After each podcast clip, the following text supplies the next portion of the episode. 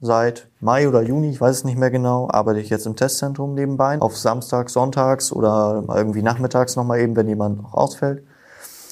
Ja, macht Spaß.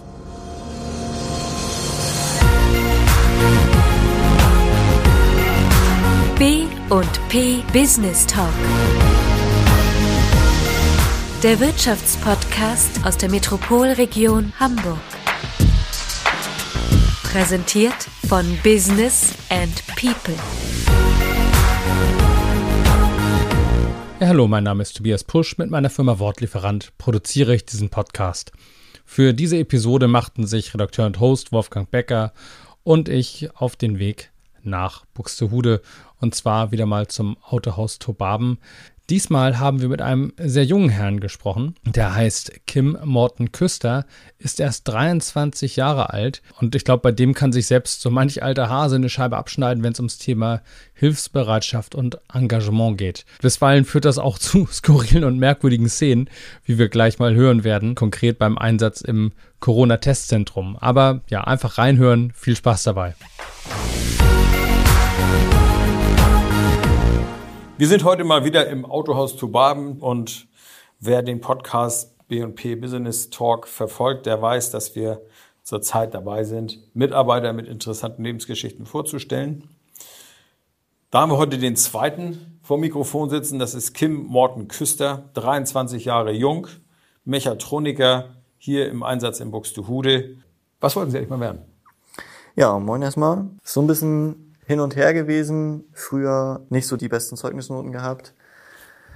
Dann war der Plan ein bisschen Schule noch weiter und dann eventuell zur Bundeswehr, was durch einen Zufall in der Zeitungsanzeige ähm, ja nicht stattgefunden hat. Meine Mutter hatte mir gesagt, versuch's doch da nochmal. Hat funktioniert. Sechs Jahre später sitze ich immer noch hier und darf mit Freude sagen, dass ich hier arbeite. Ist denn Mechatroniker sowas wie ein Traumberuf? Ja, definitiv. Autos waren schon immer meine große Leidenschaft. Irgendwie immer. Schon irgendwie so mit Öl und Benzin, Diesel. Hauptsache Öl. das ist gut. Richtig. Also das war schon immer so ein bisschen in meinem Kopf drin. Und ja, schon schön. Die Mechatroniker-Ausbildung ist ja eigentlich auch gar nicht so trivial. Da muss man eine ganze Menge lernen, glaube ich. Wie ist das so im Umgang mit Kunden? Ist das was, womit Sie gut klarkommen? Ja, sehr sogar. Also es liegt mir tatsächlich sehr, habe ich für mich festgestellt und habe ich auch schon öfter von anderen gehört. Ähm, es macht halt einfach Spaß. Ich weiß nicht, wie ich das beschreiben soll, aber es macht irgendwie Spaß. Ja, ich sag mal, der eine liebt das Auto und der andere liebt den Umgang mit Menschen. Und Sie haben offensichtlich beides, ne? Ja. Komischerweise. Ja, also gibt's nicht oft anscheinend. Ja, ist eine gute Kombi. Ich find's gut. Also das heißt, wenn Kunde da ist, beraten Sie die auch so ein bisschen? Erzählen Sie dir mal ein bisschen, was los war? Also das Auto ist auf der Hebebühne und pff, das kommt drauf an. Irgendwas ist rausgefallen oder so? Das kommt drauf an. Also es gibt natürlich Sachen, wo der Kunde gerne beistehen möchte in der Werkstatt, wenn man eine Inspektion macht oder so. Möchte, Kunde kommt rein, sagt, darf ich vielleicht mal, mal untergucken? Er hat das Auto noch nie von unten gesehen. Dann nimmt man ihn natürlich einmal mit, zeigt ihm das so ein bisschen. Wenn er irgendwelche Fragen hat, werden die beantwortet. Mhm. Ja. Das heißt, Sie haben also durchaus Zugang zu Menschen und auch ein zugewandtes Verhältnis und mögen das gerne. Nun ja. weiß ich natürlich aus dem Vorbereitungsgespräch, dass Sie eine ganze Menge andere Dinge auch noch so tun. Das heißt, Sie sind nicht nur unterm Auto und mit Kunden bei Tobaben in Gange, sondern Sie engagieren sich auch sonst. Sie wohnen in Apensen und was tun Sie da alles so? Ich bin aus Himmelfort nach Apensen gezogen, meiner Freundin wegen hm. und Familie und Feuerwehr. Ähm, bin jetzt mittlerweile seit knapp zwei Jahren in Abendsinn auch in der Feuerwehr, war davor, seitdem ich zehn bin, in der Jugendfeuerwehr in Himmelforten mhm. und suche jetzt hier meine Feuerwehrkarriere. Das ist aber ja, ich sag mal, ich selber habe auch eine ganze Zeit lang meines Lebens auf dem Dorf in Anführungsstrichen gewohnt und weiß, Feuerwehr ist da immer noch eine Institution. Ja. Das ist ja irgendwas, wo auch so eine Art ja, Kontaktbörse innerhalb einer Dorfgemeinschaft entsteht. Ne? Das stimmt. Haben Sie da einen besonderen Draht dazu? Ich meine, gut, wenn man in Himmelforten aufwächst, kennt man diese Strukturen. Ne? Wer in Hamburg aufwächst wie ich, kennt die gar nicht. Äh, das ist dann eine ganz andere Welt, in die man da so reingerät. Aber Richtig. Feuerwehr gehört irgendwie so dazu, ne? Ja. Also musst, du, musst du schon mal löschen? Ja, mehrfach. Also nicht nur löschen, es geht halt auch so um Verkehrsunfälle und sowas. Unfälle, da sind ja. teilweise Bilder bei, die wird man schwer los. Ja. Ähm, man muss halt darüber sprechen, wenn Mhm. man Probleme hat damit. Sprechen hilft wirklich sehr viel. Wir werden auch Mhm. nach jedem schwereren Einsatz, sei es jetzt ein Brand oder ein Verkehrsunfall, werden wir gefragt von unseren Gruppenführern, geht's euch damit gut? Wenn ihr was habt, unser Telefon ist immer an und das schätze ich sehr. Ja, das hat man nicht überall, glaube ich, Mhm. aber das ist echt, also ich möchte es nicht eintauschen. Ne, ich sag mal, so eine psychologische Nachsorge ist sicherlich oft hilfreich, ne? Ja. wenn man da Definitiv. an Unfälle kommt, wo es dann vielleicht auch mal wirklich schwer verletzte, Tote oder sonst irgendwas gibt da. Ne? Ja. Ähm, diese Feuerwehrgeschichte ist so etwas, das machen Sie aus Überzeugung und Leidenschaft oder ist das auch ein technisches Thema? Ich weiß, dass manche zur Feuerwehr gehen, weil es da gibt's halt große Autos, ne? Das stimmt. Also angefangen hat das damals, als mein Stiefvater in der Feuerwehr war und mich da irgendwie so mit reingezogen hat. Dann habe ich schnell gemerkt, okay, irgendwie, ja, ziemlich geil. Findest du gut? Und ja, das zieht sich jetzt seit 13 Jahren durch. Technik natürlich ist irgendwie Macht Spaß. was ganz Witziges. Ähm, aber auch so lehrgangsmäßig oder sowas. Du hast halt sehr viele Möglichkeiten.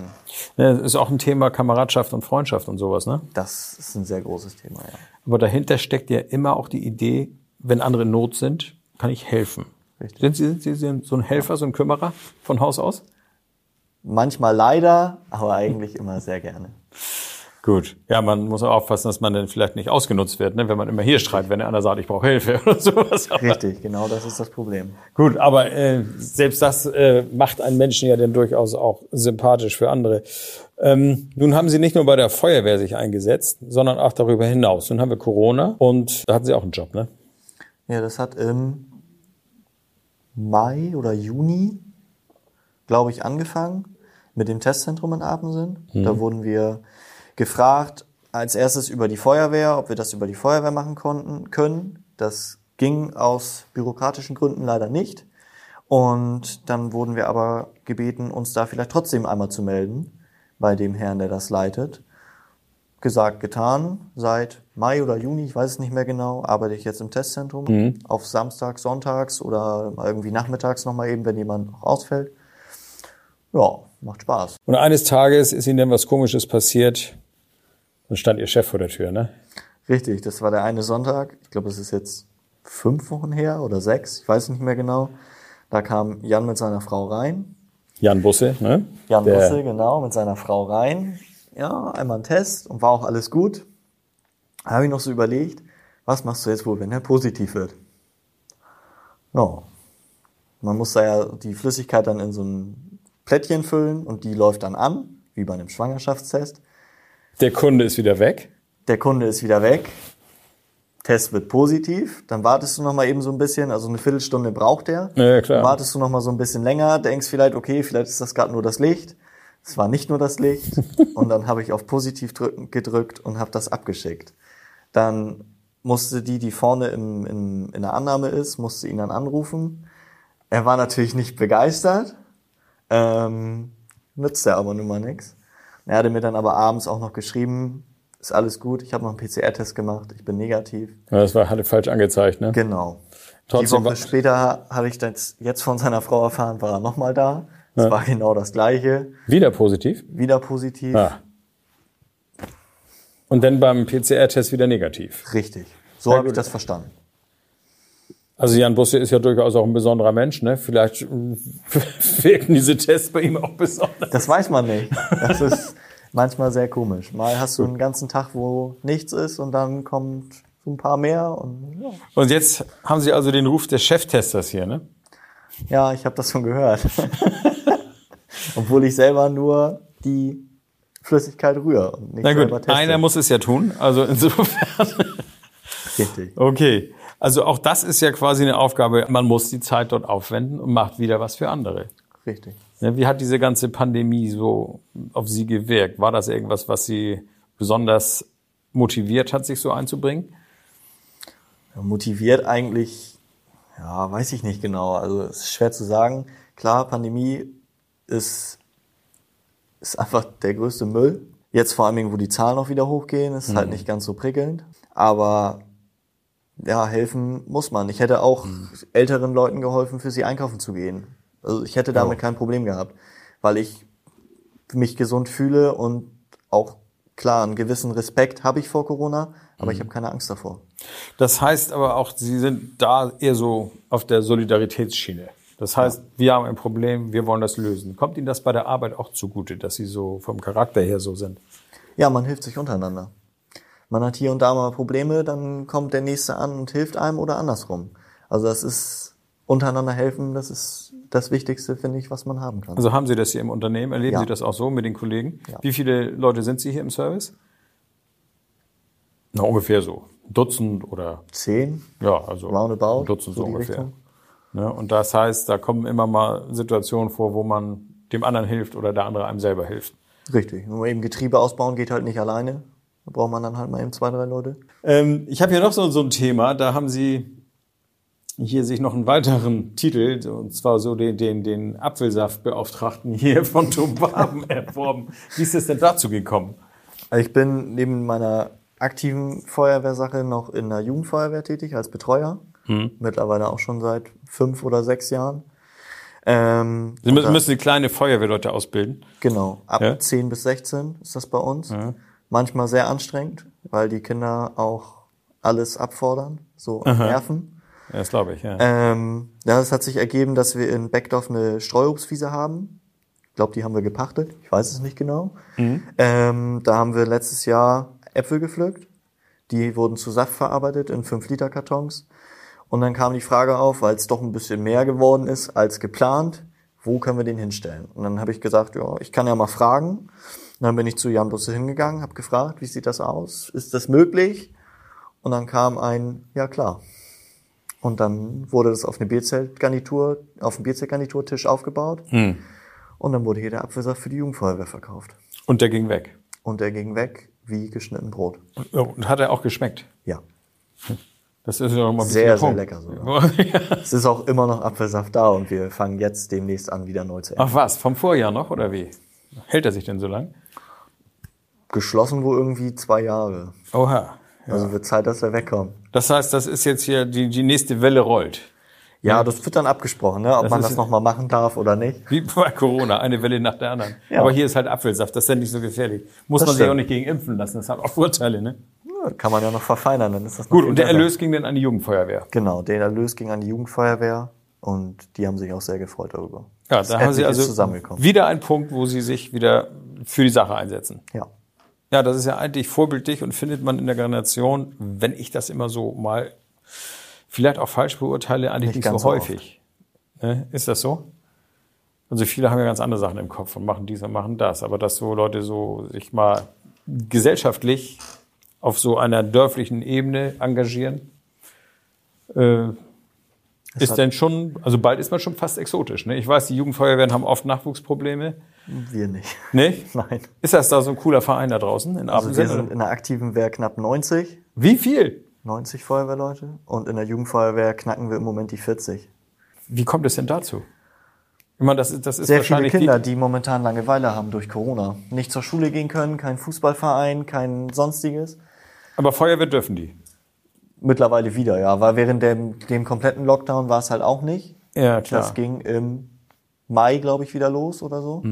Dass wir langsam wieder angefangen haben mit Diensten, langsam wieder hochfahren, die Kinder mal wieder kennenlernen. Also ich muss sagen, ich hatte sehr schwierig, sehr große Schwierigkeiten, die Kinder beim Namen zu nennen. Die verändern sich ja auch in einem Jahr so Richtig. schnell. Die sehen dann ganz anders aus. Das ist Wahnsinn gewesen. Also echt, das konnte ich nicht glauben. Also es ist Das heißt ja, dann muss ja Apensen irgendwie ein besonderes Pflaster sein, ne? Ich meine, ich kenne Apensen natürlich, man fährt da ständig durch und man ist auch da vor Ort mal bei, bei anderen Unternehmen, die ich so besuche und so weiter.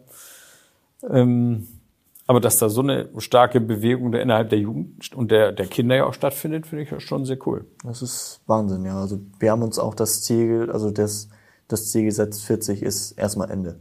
Weil wir es halt anders nicht bewerkstelligen können, betreuermäßig her und halt, musst, musst ja auch ab und zu mal mit den Kindern irgendwo hinfahren. Wird dann halt auch schwierig, wenn du nicht genügend Fahrzeuge hast oder Na, man muss Sitzplätze. Man muss denen ein bisschen was bieten. Ne? Ja, Richtig. In, in so einem Feuerwehrauto sind ja auch nicht so viele Sitzplätze. Ne? Nee, das du kannst ja nicht in den Wassertank füllen, die Kinder. Das geht ja nicht. Oben draufsetzen. ja, das fehlt ja wohl noch. wenn wir jetzt unser Gespräch jetzt mal so Revue passieren lassen, geht es sehr viel ums Helfen und auch so um Solidarität und was tun für andere. Was gibt Ihnen das persönlich? Ein Glücksgefühl, muss ich tatsächlich sagen. Also ich fühle mich damit echt besser, weil ich mein Leben irgendwie momentan für mich festgestellt, ich habe mein Leben sehr gut im Griff. Mhm. Und ich möchte das ganz gerne weitergeben, dass andere das auch schaffen. Mhm. Wie jetzt während Corona im Testzentrum, die Leute wollen essen gehen, kann ich verstehen. Mhm. Dann brauchen sie halt einen Test. Ja, und sie stehen da und können nicht essen gehen. Das ist der Nachteil davon, dann geht man halt wann anders essen. Gut. Herr Küster, schönen Dank und viel Erfolg weiterhin. Gerne, danke.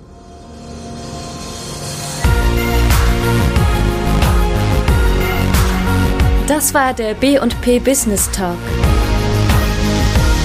Der Wirtschaftspodcast aus der Metropolregion Hamburg. Präsentiert von Business and People.